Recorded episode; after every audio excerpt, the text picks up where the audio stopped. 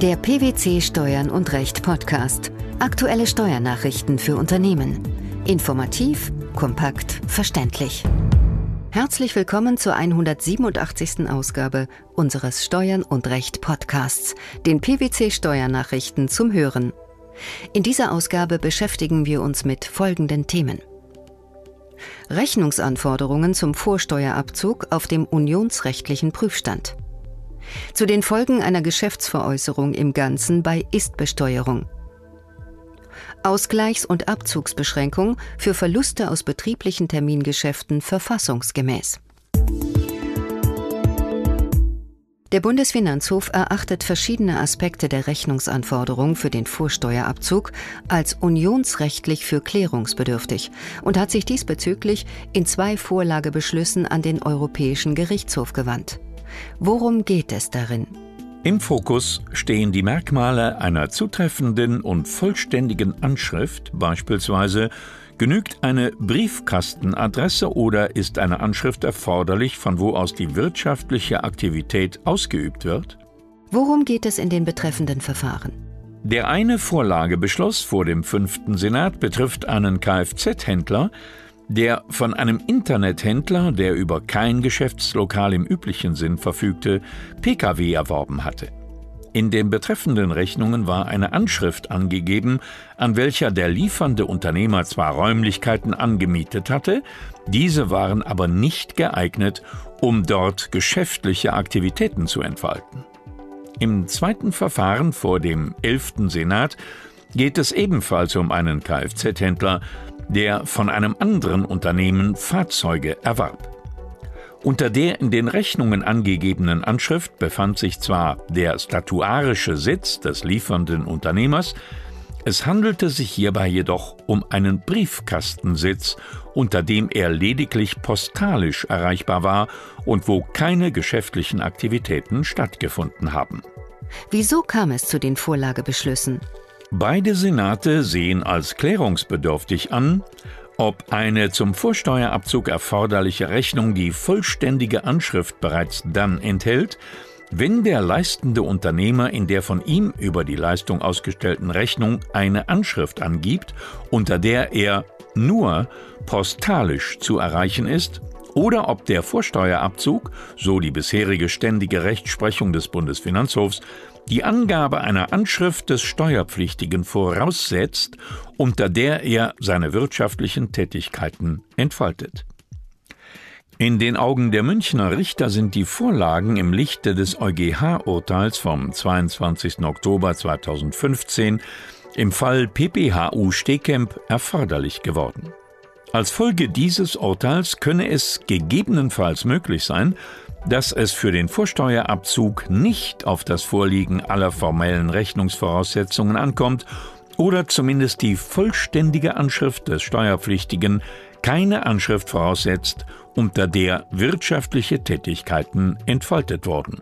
Beide Senate haben den EuGH in ihren Vorabentscheidungsersuchen auch gebeten zu klären, ob aus Billigkeitsgründen der Vorsteuerabzug aus Gründen des Vertrauensschutzes zu gewähren sei. Worauf beruht dieses Anliegen? Der Vorsteuerabzug könne nach besagtem EuGH-Urteil PPHU Stehkemp bereits dann zu gewähren sein, wenn der Steuerpflichtige weder wusste noch wissen konnte, dass der betreffende Umsatz in eine vom Lieferer begangene Steuerhinterziehung einbezogen war oder dass in der Lieferkette bei einem anderen Umsatz, der dem vom Steuerpflichtigen getätigten Umsatz vorausgeht oder nachfolgt, Mehrwertsteuer hinterzogen wurde. Im zweiten Beitrag unseres heutigen Podcasts geht es um ein umsatzsteuerliches Thema, und zwar um eine Geschäftsveräußerung im Ganzen und damit verbundene Folgen. Wie stellte sich der damit einhergehende Sachverhalt dar? Eine Unternehmerin verkaufte ihr Unternehmen an die Klägerin, die das Unternehmen weiterführte. Die Verkäuferin versteuerte ihre Umsätze nach vereinnahmten Entgelten, also nach der Ist-Besteuerung gemäß 20 Umsatzsteuergesetz. Das Finanzamt gestattete der Klägerin zunächst ebenfalls die Ist-Besteuerung. In den ersten Monaten vereinnahmte die Klägerin offene Provisionsforderungen aus steuerpflichtigen Umsätzen aus der Zeit vor dem Erwerb des Reisebüros. Diese Beiträge erklärte sie zunächst als steuerpflichtige Umsätze. Einige Monate nach Erwerb des Unternehmens wurde jedoch über das Vermögen der Verkäuferin das Insolvenzverfahren eröffnet. Daraufhin teilte die Klägerin dem Finanzamt mit, dass sie die bislang von ihr versteuerten vereinnahmten Provisionen nicht mehr als steuerbare Umsätze der Klägerin ansehe, weil sie der Verkäuferin zuzuordnen seien und dass sie ihre bisher eingereichte Umsatzsteuervoranmeldung entsprechend korrigiere. Das Finanzamt fand allerdings, dass die Provisionen jeweils bei Vereinnahmung von der Klägerin zu versteuern seien. Daher beantragte die Klägerin rückwirkend den Wechsel von der Ist- zur Sollbesteuerung, also der Besteuerung nach vereinbarten Entgelten. Hatte sie damit Erfolg? Das Gericht erörterte nicht, ob es überhaupt möglich sei, durch einen solchen Antrag rückwirkend Umsatzsteuerforderungen in die Insolvenzmasse zu verschieben. Die Verkäuferin habe eine Geschäftsveräußerung im Ganzen bewirkt. Damit gehe aber nicht auch die Wahl der Besteuerungsart auf die Klägerin über. Zwar sei die Geschäftsveräußerung im Ganzen keine Universalsukzession, so dass bereits entstandene Umsatzsteuerschulden auch nicht übergingen. Der Erwerber könne jedoch für Zeiträume, in denen das Unternehmen noch dem Veräußerer zuzurechnen war, nicht über die Besteuerungsart Soll- oder Ist-Besteuerung entscheiden. Es hätte der Klägerin nach Bekunden des Finanzgerichts auch nicht geholfen, wenn der Erwerber ab dem Erwerb des Unternehmens selbst zur Besteuerung nach vereinbarten Entgelten gewechselt wäre.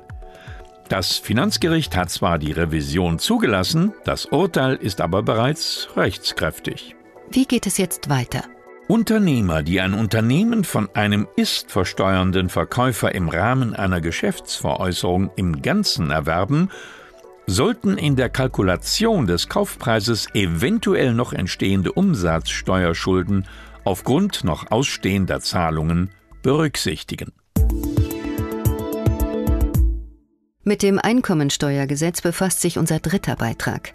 Es geht um die Ausgleichs- und Abzugsbeschränkung für Verluste aus betrieblichen Termingeschäften, die nach 15 Absatz 4 Satz 3 folgende Einkommensteuergesetz grundsätzlich verfassungsgemäß ist. Jedenfalls dann, wenn solche Verluste noch mit späteren Gewinnen aus entsprechenden Geschäften verrechnet werden können und es deshalb noch nicht zu einer endgültigen Einkommensteuerbelastung, also einer Definitivbelastung kommt. Welchen Hintergrund hat diese Entscheidung? Verluste aus betrieblich veranlassten Termingeschäften dürfen weder mit anderen Einkünften aus Gewerbebetrieb noch mit Einkünften aus anderen Einkunftsarten ausgeglichen oder abgezogen werden, sondern können nur mit Gewinnen aus ebensolchen Geschäften in dem unmittelbar vorangegangenen Jahr und in den folgenden Wirtschaftsjahren verrechnet werden. Eine gewerblich geprägte Kommanditgesellschaft hatte im Jahr 2005 Zinswährungsswaps gezeichnet, woraus sie erhebliche Verluste erzielte. Der Kläger, der einzige Kommanditist, hatte die Swap-Verluste mit den ihm festgestellten Gewinn aus Gewerbebetrieb verrechnet, was das Finanzamt ablehnte. Die darauf folgende Klage hatte keinen Erfolg und auch der Bundesfinanzhof wies die Revision des Klägers zurück. Wie fiel die richterliche Begründung aus? Es komme nicht zu einer Definitivbelastung in der Weise, dass eine Nutzung der Verluste endgültig nicht mehr möglich ist. Zwar wurde die KG im Jahr 2011 voll beendet, jedoch komme es für die Frage einer Definitivbelastung nicht auf die KG, sondern auf den Kläger als ehemaligen Gesellschafter an. Denn letztlich gehe es darum, ob er als Steuersubjekt der Einkommensteuer die auf ihn entfallenden Verluste aus Termingeschäften bei seiner Veranlagung zur Einkommensteuer noch nutzen kann. Das sei hier der Fall, denn ihm verbleibe weiterhin die Möglichkeit, die auf ihn entfallenden Verluste aus Termingeschäften mit von ihm allein oder aus einer Beteiligung erzielten positiven Einkünften aus Termingeschäften auszugleichen. Ist die Ausgleichs- und Abzugsbeschränkung damit verfassungsgemäß? Die Ausgleichs- und Abzugsbeschränkung ist jedenfalls in den Fällen verfassungsgemäß, in denen dem Steuerpflichtigen eine entsprechende Verlustnutzung in zukünftigen Jahren grundsätzlich noch möglich ist. Denn verfassungsrechtlich ist es nicht geboten, dass sich ein Verlust steuerlich schon im Veranlagungsjahr seiner Entstehung auswirken muss. Auch die Schlechterstellung betrieblicher Verluste aus Termingeschäften gegenüber sonstigen betrieblichen Verlusten, die grundsätzlich in vollem Umfang im Veranlagungsjahr verrechnet werden können, ist sachlich gerechtfertigt. Denn bei den betroffenen Termingeschäften handelt es sich um hochspekulative und damit besonders risikobehaftete Geschäfte, und der Eintritt von Verlusten bei solchen Geschäften ist daher deutlich wahrscheinlicher als der Eintritt von Verlusten bei sonstigen betrieblichen Tätigkeiten. Die Rechnungsanforderungen zum Vorsteuerabzug, die Folgen einer Geschäftsveräußerung im Ganzen bei Istbesteuerung sowie die Verfassungsmäßigkeit von Ausgleichs- und Abzugsbeschränkung für Verluste aus betrieblichen Termingeschäften. Das waren die Themen der 187. Ausgabe unseres Steuern und Recht Podcasts, den PwC Steuernachrichten zum Hören. Wir freuen uns, dass Sie dabei waren und hoffen, dass Sie auch das nächste Mal wieder in die PwC Steuernachrichten reinhören.